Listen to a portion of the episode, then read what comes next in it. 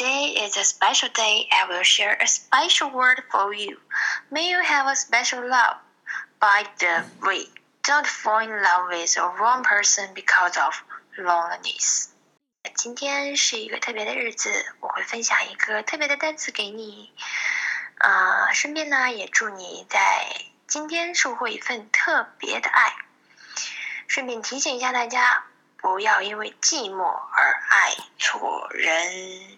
Hello everyone, this is Otto. Welcome to One Day One Word. 大家好，我是 Otto。您现在收听的是荔枝 FM 幺四七九八五六，图听每日十五分钟英语之每日一词。欢迎收听，欢迎订阅。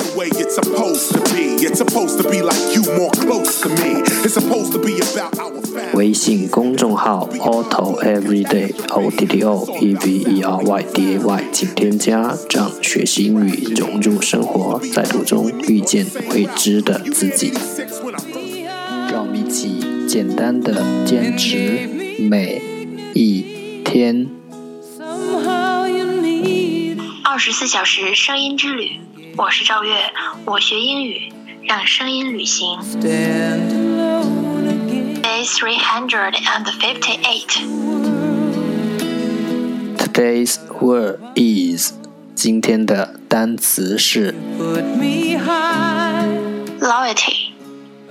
Loyalty. L O Y A L T Y. Loyalty. 名词，忠诚。 Let's take a look at its example. 让我们看看它的例子。 Words cannot express true love.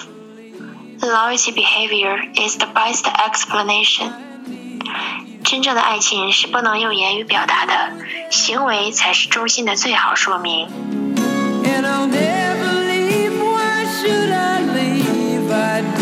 Let's take a look at its English explanation. 让我们看看它的英文解释。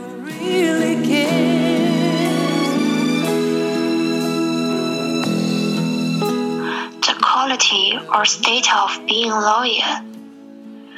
忠诚的品质或状态。The quality 品质 or state of being loyal 是忠诚的状态。The quality or state of being loyal 忠诚的品质或状态。 Let's take a look at its example again. 让我们再看看他的例子。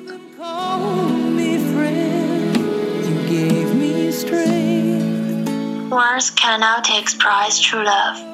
Loyalty behavior is the best explanation.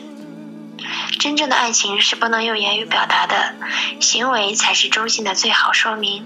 Loyalty,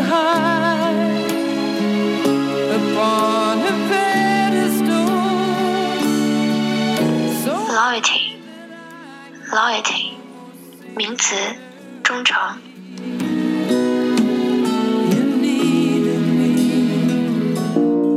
That's all for today。这就是今天的每日一词。如果你喜欢我们的节目，请为我和那些愿意坚持的人点赞。欢和我一起用手机学英语，一起进步。See you next time，再见。